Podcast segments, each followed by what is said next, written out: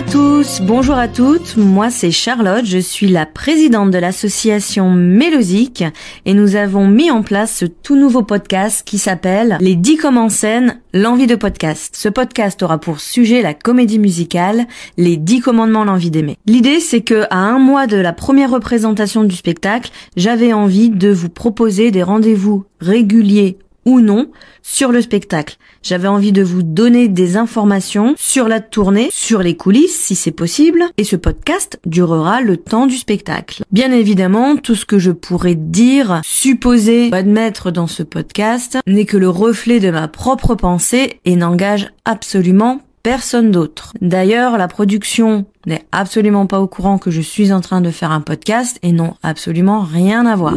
Maintenant que ceci est dit, je vais tout de même vous présenter le spectacle dont il va être question, les dix commandements, l'envie d'aimer. Il s'agit d'un spectacle inédit qui reprend des chansons connues de Pascal Obispo sur l'histoire de Moïse. C'est un spectacle qui, je pense, va beaucoup surprendre le grand public, puisque, a priori, je pense que les gens s'attendent à retrouver quelque chose de connu, puisque les chansons sont connues, mais on nous promet de l'inédit. Toute la communication est faite sur la nouveauté, le côté inédit du spectacle. Nous allons avoir, je pense, de magnifiques costumes, tout beau, tout neuf, qui sont en train d'être confectionnés en ce moment même en Italie. Peut-être quelques décors, je pense, j'espère, et des effets visuels. Je pense qu'ils seront nombreux. À la production, nous avons Albert Cohen. Dans le monde des comédies musicales, on le connaît pour avoir produit de magnifiques spectacles. Moi, je vais vous en citer deux, mes deux préférés, Le Roi Soleil et Le Rouge et le Noir. Alors à la mise en scène, nous avons Giuliano Peparini, qui est un chorégraphe, un metteur en scène très connu en Italie, son pays de naissance, mais que nous connaissons également en France dans le monde des comédies musicales puisque c'est lui qui a mis en scène 1789 Les Amants de la Bastille et également Le Roi Arthur. À la composition, nous avons Pascal Obispo avec des chansons que nous connaissons déjà, mais on nous a promis euh, également quelques chansons inédites. Alors combien on ne sait pas encore. Est-ce que ça veut dire que certaines chansons vont être retirées du spectacle ou est-ce que le spectacle aura une durée euh, un peu plus longue que ce qui pourrait être prévu avec les chansons déjà connues? Alors aujourd'hui, à un mois du spectacle, qui aura lieu le 9 mars 2024 à Épernay, où est-ce qu'on en est? Ce qu'on sait. Toute la troupe s'est envolée à Rome pour une résidence pour faire des répétitions d'environ 3 ou 4 semaines directement en Italie avec Giuliano et toute son équipe artistique. Tout est fait là-bas. Toute la création artistique a lieu en Italie.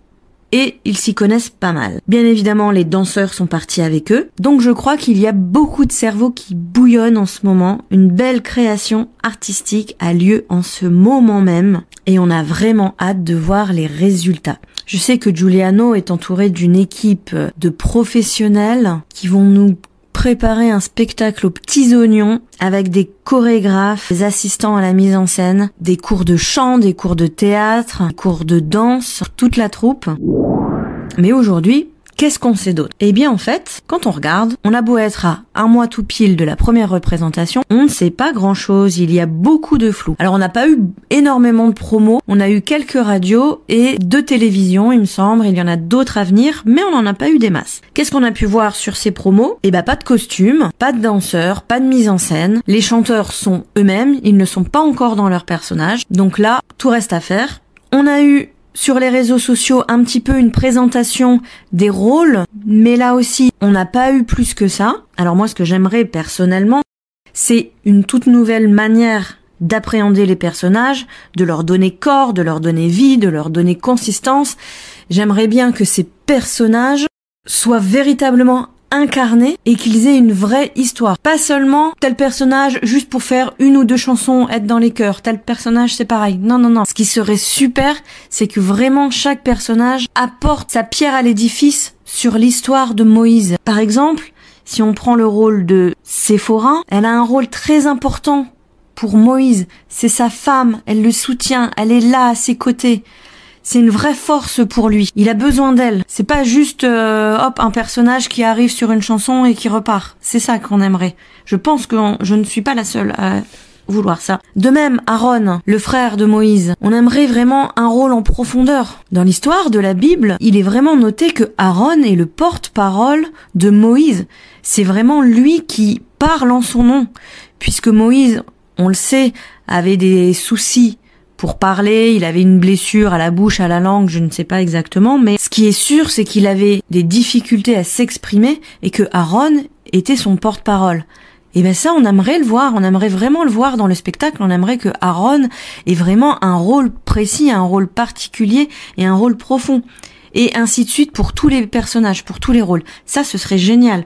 Je pense qu'on est énormément en attente de cela. Ensuite, au niveau des chansons, ce qu'on a entendu au niveau des promos, c'est l'envie d'aimer, le dilemme, la peine maximum, mon frère, ce sont des chansons qu'on connaît déjà, des chansons qui ont eu un grand succès. D'accord, elles sont géniales. Mais peut-être, ce qu'on aimerait, ce que les gens aimeraient découvrir, puisqu'on nous promet de la nouveauté, c'est soit un single totalement inédit, soit une chanson du spectacle qui est un petit peu moins connue, qui va être mis en avant. Ça, ce serait super. De même, Pascal Obispo nous a parlé d'arrangements pour ses chansons. Il aime bien dire qu'il les a repimpés. Quand on regarde les passages à la télé, il y a très peu d'arrangements qui ont été faits. Alors, est-ce que c'est temporaire? Est-ce que c'est la version qu'on aura définitivement sur scène, on ne sait pas du tout. On aimerait vraiment de vrais arrangements. Autre question en suspens, est-ce qu'on aura un album? Pour l'instant, dans toutes les promos, que ce soit au niveau de la troupe, que ce soit au niveau d'Albert Cohen, absolument personne n'a parlé d'un album. Les gens aiment bien écouter avant d'aller au spectacle ou une fois que le spectacle a commencé, mais ça, on ne sait pas non plus. Grosse, grosse, grosse attente, est-ce qu'il y aura des musiciens en live sur scène? Effectivement, depuis Starmania, mais c'est absolument pas les premiers, il y en a beaucoup d'autres qui ont des musiciens sur scène, c'est un gros plus. Moi personnellement, c'est pas ce que j'attends en premier, mais je sais que beaucoup attendent des musiciens sur scène quand on fait une comédie musicale. Effectivement, ça pourrait apporter un plus. Ça, on ne sait pas du tout. On verra à la première. Les chansons inédites que nous promet Pascal Obispo, est-ce que ce sont de vraies inédites que personne n'a jamais entendues? Ou est-ce que ce sont les inédites qui ont été rajoutées lorsque Pascal Obispo a ressorti l'album des Dix Commandements en février de l'année dernière sur les plateformes de streaming et en vinyle? Est-ce que ce sont ces inédits-là ou est-ce que il nous promet de véritables inédits? Ça, on ne sait pas. Peut-être que ce sera un mélange des deux. Bref, vous l'aurez compris, à un mois du spectacle, il y a beaucoup, beaucoup d'attentes, beaucoup de mystères. Du coup, je pense que cela nous fera de belles surprises. À mon avis, on va vraiment être très étonné. On va avoir belles surprises et je pense que cette attente ne sera pas vaine. D'ailleurs, le prochain épisode de ce podcast aura pour sujet la première à Épernay. Puisque je serai là, je ne manquerai ça pour rien au monde. Je vous ferai bien évidemment un résumé, un retour et j'essaierai d'avoir des retours d'autres spectateurs également qui seront là à la première à Épernay. En attendant, je vous dis à très vite. Au revoir